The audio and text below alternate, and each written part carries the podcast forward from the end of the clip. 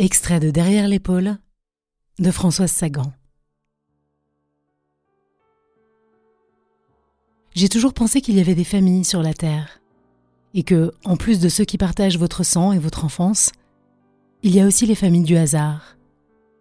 Ceux que l'on reconnaît confusément comme étant son parent, son père, son ami, son amant, comme ayant été injustement séparés de vous pendant des siècles que vous avez peut-être partagé sans vous connaître.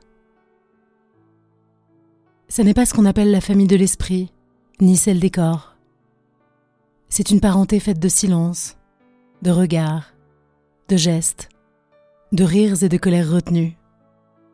Ceux qui se choquent ou s'amusent des mêmes choses que vous.